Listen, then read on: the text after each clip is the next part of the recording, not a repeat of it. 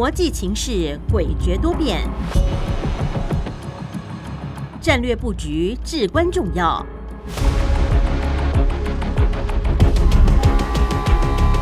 关心台海局势发展，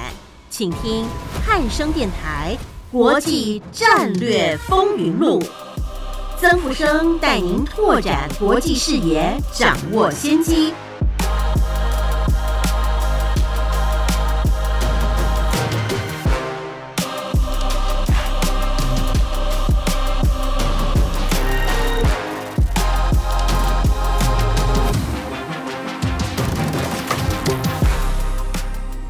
欢迎您收听汉声广播电台《国际战略风云录》节目。在这个节目里面，我们特别为听众朋友准备了一些国际上重要的大事，以及两岸之间的一些重要的一些议题。同时呢，也希望提供给听众朋友一个观察国际大事的一个视角，更清楚的来理解啊，了解整个国际的一个脉动。那今天节目的第一个单元是国际两岸大事记。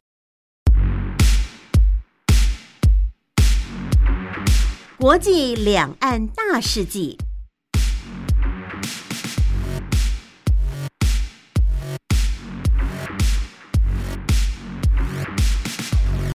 在这个国际两岸大事记这个单元里面呢，那我们首先要看的就是在二零二二年，也就是今年啊，是一个相当热闹的一个政治年。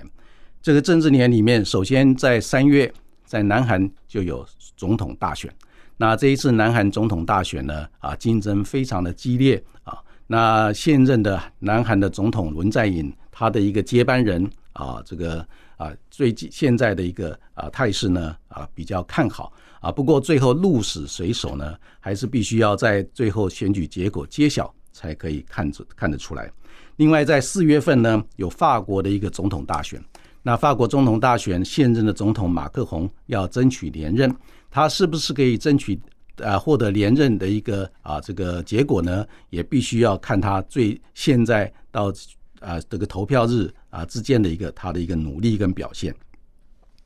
再看呢，就是在今年的五月，有澳大利亚有新的国会改选。那澳大利亚新的国会改选，现在执政的是属于是保守党啊。另外呢啊，澳大利亚的所谓社会党啊，他们的竞争也非常的激烈，所以澳大利亚。在今年的五月国会大选会不会变天？也就是重新有不同的政党来执政阻隔啊？我们也拭目以待。另外，还有在今年的五月呢，菲律宾也要进行总统大选。那菲律宾现在总统大选领先的候选人是马可斯的一个儿子，诶，还有这个呃现任总统杜特地的女儿所组成的一个正副总统搭档的一个团队啊，是不是能够获得胜选呢？我们也要持续的观察。还有就是在今年的十月，巴西啊也要进行总统大选。那原来保守党的政府跟社会党的政府会不会进行所谓政党轮替执政啊？我们大家也要继续的观察。再来就是今年十一月，美国要进行国会的其中改选。有三分之一的参议员要进行改选，还有美国所有的众议员要进行改选，另外有部分的美国的州长也要进行改选。那最后的结果如何？我们大家认真的来观察。另外就是啊，中国大陆在今年的十月或者十一月要进行二十大啊，这个二十大的一个召开，还有二十大提出的一个政治报告，也会影响到未来五年中国大陆整个政治、经济还有国际关系的一个发展。尤其是大陆方面已经透过新华社啊释放出一个很重要的讯息，就是在今年的二十大将会提出对台的一个总体方略，还有决策部署。那这个会影响到未来五年两岸关系的一个走向啊，所以我们必须要密切的来观察。接下来，美国有一个很重要的一个国际战略智库，叫做外交关系协会 （Council on Foreign Relations）。这个外交关系协会啊，是美国最老牌的一个国际战略的智库。它在最近呢，盘点了三十个国际间潜在的或者正在进行中的一些冲突事件，它归纳出两类高风险的一个国际危机。那第一类的高风险的国际危机是发生的可能性非常高。但是影响的程度中等的一些事件。第二类呢是发生的可能性中等，但是影响的程度非常高的事件。那在第一类的事件里面，美国的外交关系协会表示，发生的可能性很高，但是影响的程度中等。第一个就是阿富汗塔利班政权掌权以后啊，出现了严重的一个粮食危机。同时呢，因为现在的塔利班政权并不是非常的稳定，而且呢，整个国际社会对于塔利班政权的一个援助也越来越少，产生了大量的阿富汗的难民要往外移动求生，所以也造成了整个中亚地区还有这个南亚地区啊周边环境的一个混乱啊，这是第一个危机。第二个危机呢，就是在海地，也就是加勒比海的海地。啊，现在啊，政治相当的动荡啊，同时呢，一些公共的危险事件呢，不断的什么出现，尤其最近又发生了很重大的一个地震啊，而且呢，整个生活的环境呢越来越困难，他的难民也越来越多，同时呢，纷纷往外移动啊，也造成了整个加勒比海地区整个生活环境的一个困难，还有人道的危机。第三个国际危机呢，就是在中东地区的黎巴嫩。那我们知道，黎巴嫩过去的绰号叫做“小巴黎”啊，它是一个相当好的一个生活环境。不过呢，黎巴嫩在过去的十几年出现了大爆炸事件，同时呢，它整个政府的治理能量啊有相当的欠缺，再加上通货膨胀，还有内部政治派系的斗争呢，啊，导致于整个黎巴嫩的状况啊。形同一个废墟啊，所以这些事件呢，可能会影响到整个国际安全的环境啊。那第二类呢，就是可能性中等，但是影响非常高的一个国际危机。第一个就是中国大陆对于台湾可能会增加所谓的军事的压力啊，迫使很多国家必须要在美中两强之间选边站。这个状况呢，美国的外交关系协会把它列为一个出现可能性中等。但是影响程度非常高的一个啊国际事件，另外就是包括伊朗的重启核武计划、北韩的弹道飞弹试射，还有乌克兰爆发边界军事冲突的一个啊发展，以及美国的关键基础设施可能会受到严重破坏的一个影响。那这些都是啊这个在今年可能会出现的一些。国际危机事件值得我们密切的来观察。那我们欣赏一段歌曲之后，再继续进行我们的节目。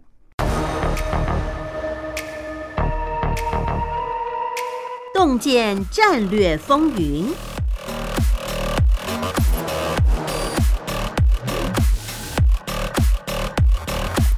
欢迎您收听汉声广播电台《国际战略风云录》。洞见战略风云这个单元的节目里面，我们特别先为听众朋友准备的是有关美国跟中共它的战略竞逐已经迈入一个叫长期化跟结构化的一个特质。为什么美国跟中国大陆之间它的战略竞逐会迈向一个长期化跟结构化？第一个重要的原因，就是因为美国跟中国大陆之间综合国力的一个差距已经越拉越近。根据二零二一年最新的一个 GDP，也就是国民生产毛额的统计数字，美国在二零二一年的 GDP 估计可以达到二十一兆美元，而中国大陆的 GDP 呢，可以达到十七兆美元，所以双方之间的差距越来越近，也就是中国大陆的 GDP 已经达到美国 GDP 的接近百分之七十五左右啊。所以，让美国必须要把中国大陆视为头号的战略竞争对手。从美国的角度来看，美国当然希望自己永远是全世界最强的一个国家，同时是全世界最有能量的一个领导者。那现在看到老二已经越来越接近自己的能量，当然会采取所有各种方式来让中国大陆没有办法来。跟美国平起平坐，甚至于让中国大陆不可能超过美国啊！也就是在这个格局里面呢，那现在美国的总统拜登他所发布的中期的国家安全战略报告里面，已经把中国大陆视为头号战略竞争对手。那至于他要怎么做，我整理出来几个重点啊。拜登政府他对于处理跟中国大陆的关系，他基本上有五个主轴。第一个主轴呢，就是拜登政府强调，美国必须要把自己本身国家的一个实力，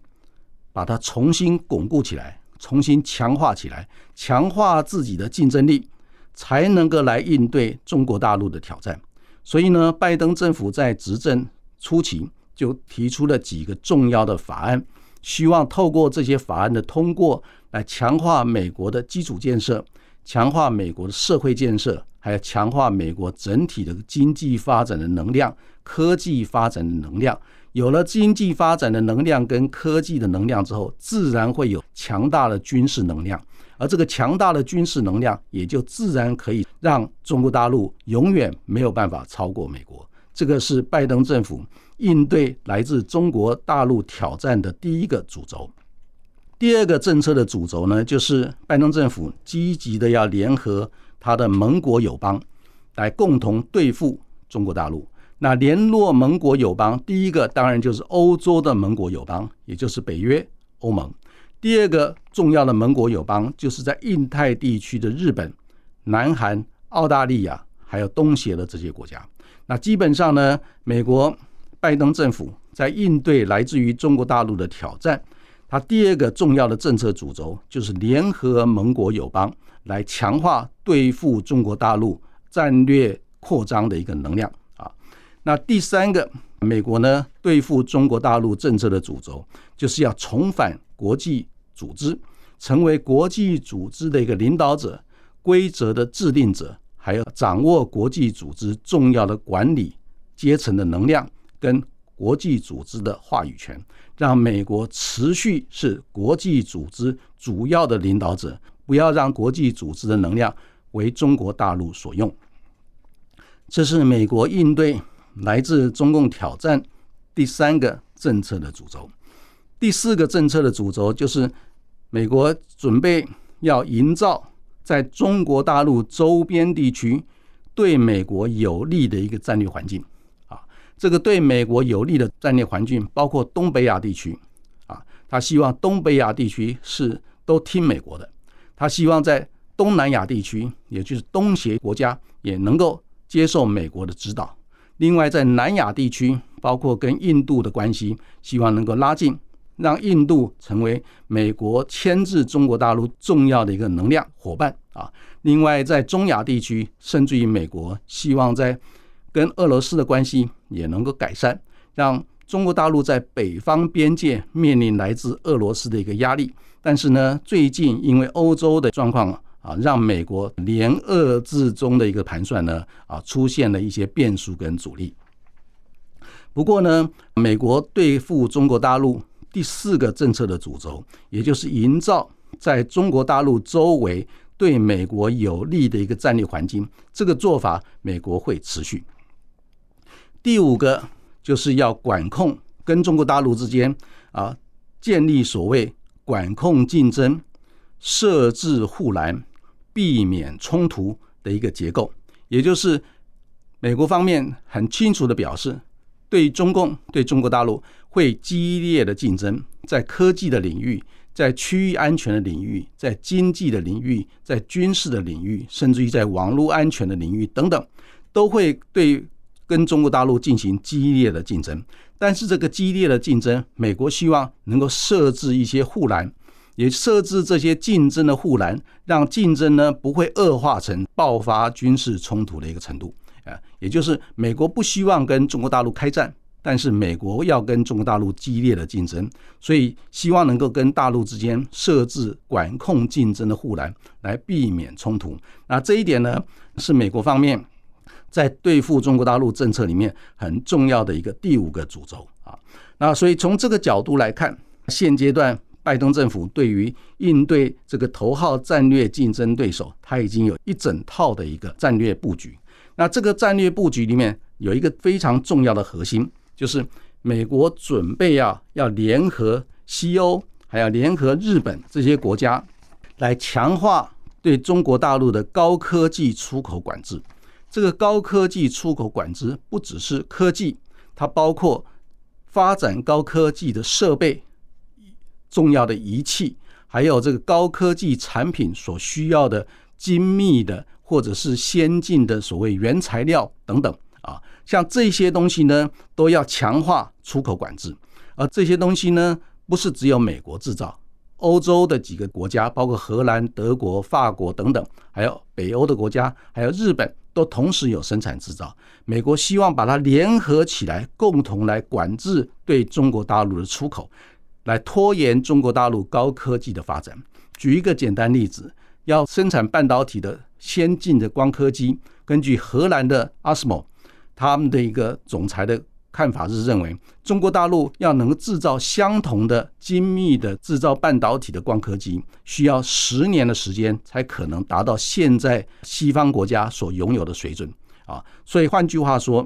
美国对于中国大陆之间的一个战略竞逐里面最核心的部分就是科技战。这个科技战呢，美国现在准备联合欧洲。跟日本主要的国家来对付中国大陆，所以这个一点呢，会是未来美中之间战略竞逐非常激烈的一个主战场，大家可以密切的来观察。那当然，中国大陆它也不是一个省油的灯，它现在也推动了所谓睦邻政策。这个睦邻政策，它希望能够改善跟南北韩之间的关系，同时他希望强化跟日本之间的关系。更重要的是，在东南亚地区，他透过所谓的 RCEP，已经把东南亚地区的一个经济发展的能量整合起来。更重要的是，他在最近跟印度地区的一个和解动作啊，越来越积极跟明显。还有透过上海六国合作组织的一个架构，跟中亚地区的国家，还要跟俄罗斯发展更密切的一个科技合作、经贸合作、能源的合作。所以从这个角度来看。虽然美国准备在中国大陆周边地区部署所谓对美国有利的一个战略环境，那中国大陆也透过它这个动作跟模式来进行所谓反包围、反围堵的一个做法。那双方之间啊会有怎么样的一个发展啊？我觉得啊这个是精彩可期啊，也就是在今年二零二二年呢，将会有很多啊精彩的事情发生啊，我们大家密切的来观察。不过，从多数不管是印太地区也好，全世界多数的国家，在过去的几年呢啊，曾经享受过一个美中之间战略竞合关系密切。但是呢，不至于冲突的一个大的格局，让多数的国家都可以在美中之间左右逢源。那现在呢，美中之间的一个战略竞逐，从过去是跑田径，各自有各自的跑道来比赛，现在是打拳击，是对决的一个状态，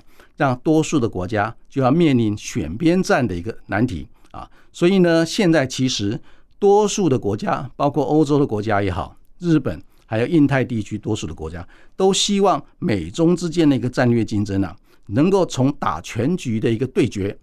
转化成回到田径场，在跑道上能够比赛，看谁跑得比较快，看谁跳得比较高啊，这个站得比较远啊，而不是呢在擂台里面斗得彼此鼻青脸肿。那旁边的人其实也是看的也是非常的难过啊，所以整体来看。美中之间的一个战略竞逐，在现阶段的一个发展趋势，它已经慢慢的趋向长期化，而且呢，双方各自都部署了应对对方的一个战略架构。我刚才提到了啊，拜登政府对付中国大陆的政策有五个主轴，这个五个主轴里面，从强化自己的体制开始啊，然后到避免这个冲突的一个结构啊。也是相当的一个缜密啊，但是呢，从中国大陆的一个角度来看，它也推出了睦邻政策啊，来希望能够透过 RCEP 区域全面经济合作这个伙伴关系啊，来整合出一个整体的一个应对啊，美国准备对中国大陆进行所谓包围围堵的一个动作。所以从这个角度来看，那中华民国啊，现阶段它也是身处在美中之间战略竞逐。一个场域里面很重要的一个角色。那至于中华民国它的一个角色，它准备怎么样来应对这种复杂的一个局面呢？那我们在节目的下一个阶段啊，将会提出整个中华民国国家安全战略的一个基本的主轴跟我们的基本的态度。那我们欣赏一段歌曲之后，再继续进行我们的节目。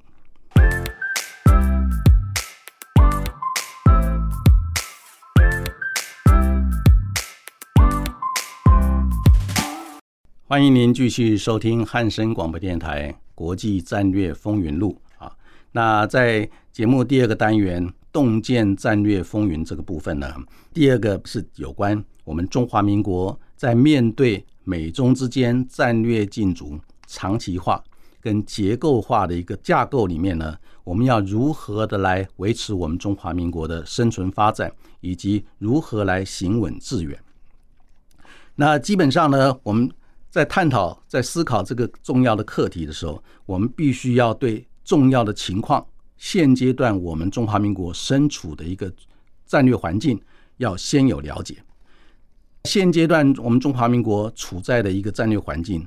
在国际的一个格局里面，当然第一个就是美中之间的一个战略竞逐，从过去的一个合作面大于竞争面，或者是健康的竞合关系。现在已经迈入一个竞争面大于合作面，甚至于战略竞逐加剧，而且长期化、结构化的一个新的一个状态。在这个新的一个国际战略形势里面呢，我们已经不能够沉醉在过去，能够从美中之间左右逢源的一个好日子，因为我们必须要面对一个客观的现实，就是美中之间各自呢都有它的战略盘算。而且呢，双方之间因为综合国力的一个接近啊，所以让双方之间的竞争也越来越激烈。同时呢，双方之间对付对方的一个手法跟做法呢，也越来越细致，而且呢，都能够打中要害。尤其是像美国，针对于要遏制中国大陆综合国力的崛起，那在科技战这个领域呢，它的做法是越拴越紧，也就是它对于中国大陆。啊，所提出来的一个高科技出口管制的一个措施呢，也越来越什么精细，越来越精准啊。而对于我们中华民国来讲，啊，会形成一个新的一个产业发展的，或者是供应链重组的一个新的一个挑战。这是第一个国际战略形势的一个变化。第二个呢，就是我们中华民国在面对中国大陆的一个挑战跟压力的时候呢，我们第一个。考虑的就是中共对台湾有并吞领土的野心啊，那这一点呢，是我们中华民国在面对整个两岸关系形势里面第一个，也就是最优先要考量的一个关键，就是国与国之间的一个战略竞争。坦白讲，是一个常态。国家与国家之间在科技的领域。在经济的领域，甚至于在人员文化交流的领域之间，有竞争也有合作。但是如果国家与国家之间出现了所谓并吞领土的野心的时候呢，那当然这双方之间的一个竞争跟合作就出现了一个结构性的一个变化，必须要进行深度的一个思考。这深度的思考就是任何一个主权国家。都有捍卫自己国家主权跟领土的一个责任跟义务，必须要有这个决心。因为一个国家如果没有领土的话，它不成为国家。所以，当敌对的势力或是相应的竞争的对手有并吞对方领土野心的时候呢，当然我们就必须要有所准备，来捍卫我们的国家主权，来保护我们的领土的安全啊。所以，这个是我们中华民国现阶段。在国家安全战略形势的考量里面，第二个重要的一个关键，第三个重要的关键，就是在探讨思考我们中华民国国家安全战略的时候，必须要了解的一个客观的现实，就是在两岸之间，双方仍然有主权的一个僵持。那中国大陆那边，它是中华人民共和国；那我们中华民国这边，我们是中华民国。啊，双方都是主权国家，双方都坚持各自的主权。那这个主权的僵持是一个客观的一个事实，也是一个客观的一个战略形态的一个现实啊。第二个呢，就是两岸之间仍然是一个军事对峙的一个格局。这个军事对峙的格局最关键的一点，就是因为中国大陆那一边对台湾仍然有并吞领土的野心，所以中华民国这一边一定要有军事的能量来保卫我们的主权，保卫我们的领土不被并吞啊！所以在这个状况之下，双方自然就会有军事对峙的一个格局啊！这是第二点。第三个呢，在两岸之间非常微妙的就是，两岸之间呢，在过去二十几年的一个交流发展里面，很自然的。就形成并签署了所谓的经济合作架构协定，也就是英文叫 ECFA 啊。这个经济合作架构协定呢，在今年大陆方面公开的表示啊，这个架构协定已经进入第十一年了啊，继续的有效。也就是在两岸之间有所谓主权的僵持，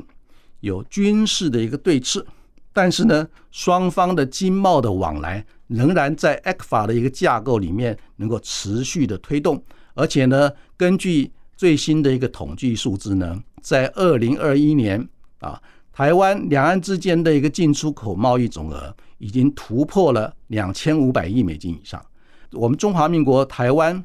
对大陆的一个出超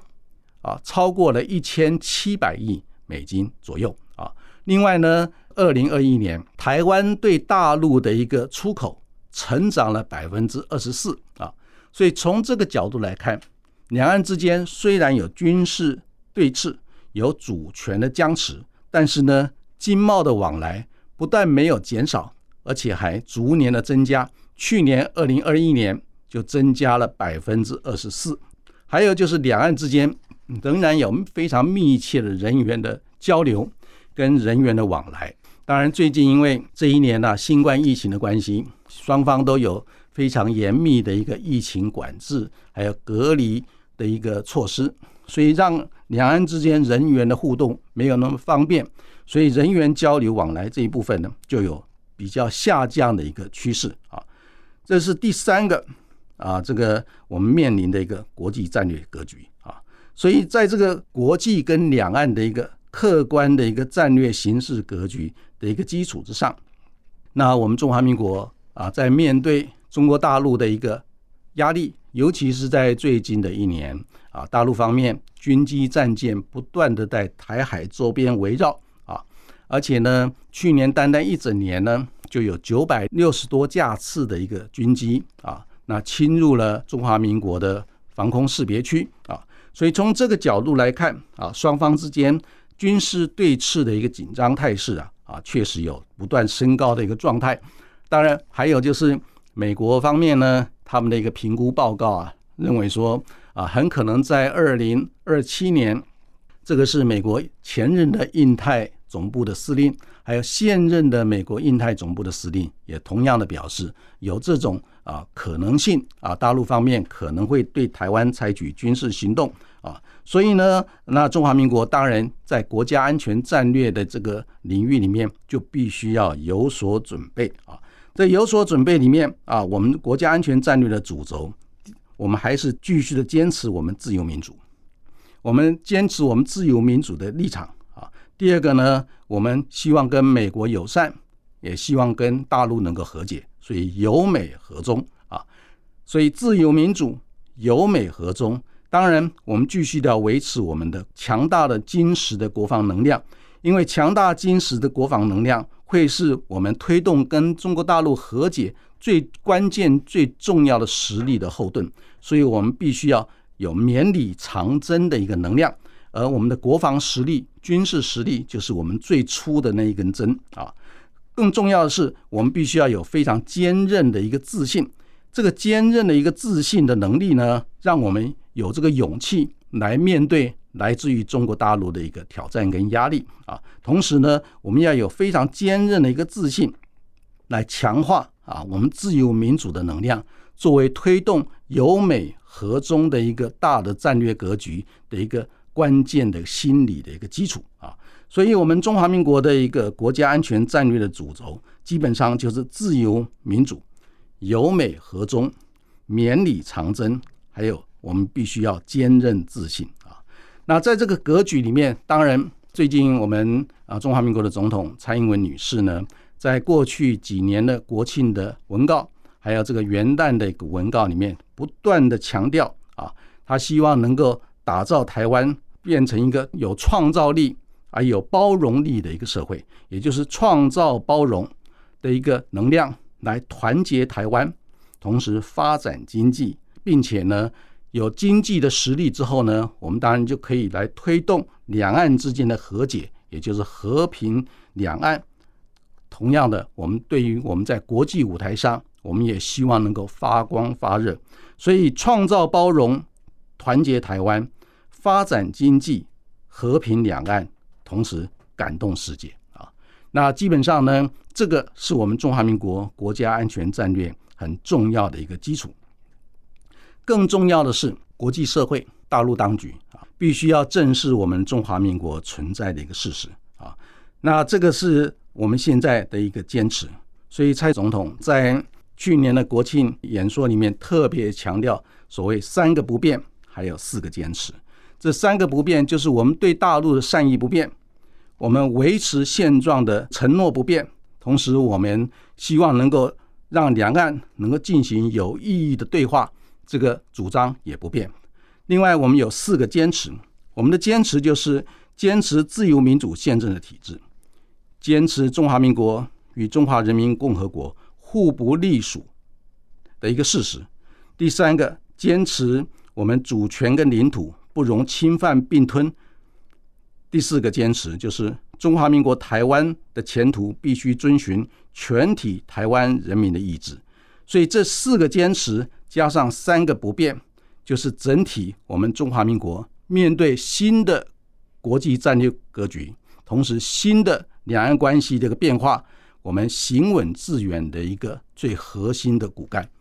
那今天呢，我特别在这个节目里面提出现阶段我们中华民国国家安全战略如何行稳致远的一个核心思维跟主轴。最重要的目的，就是希望在美中之间战略竞逐不断升高的一个新的环境里面，我们能够趋吉避凶。能够营造一个和平的两岸关系，能够继续的维持整个西太平洋地区的和平跟稳定。那谢谢各位听众朋友的收听，我们下个礼拜空中再见。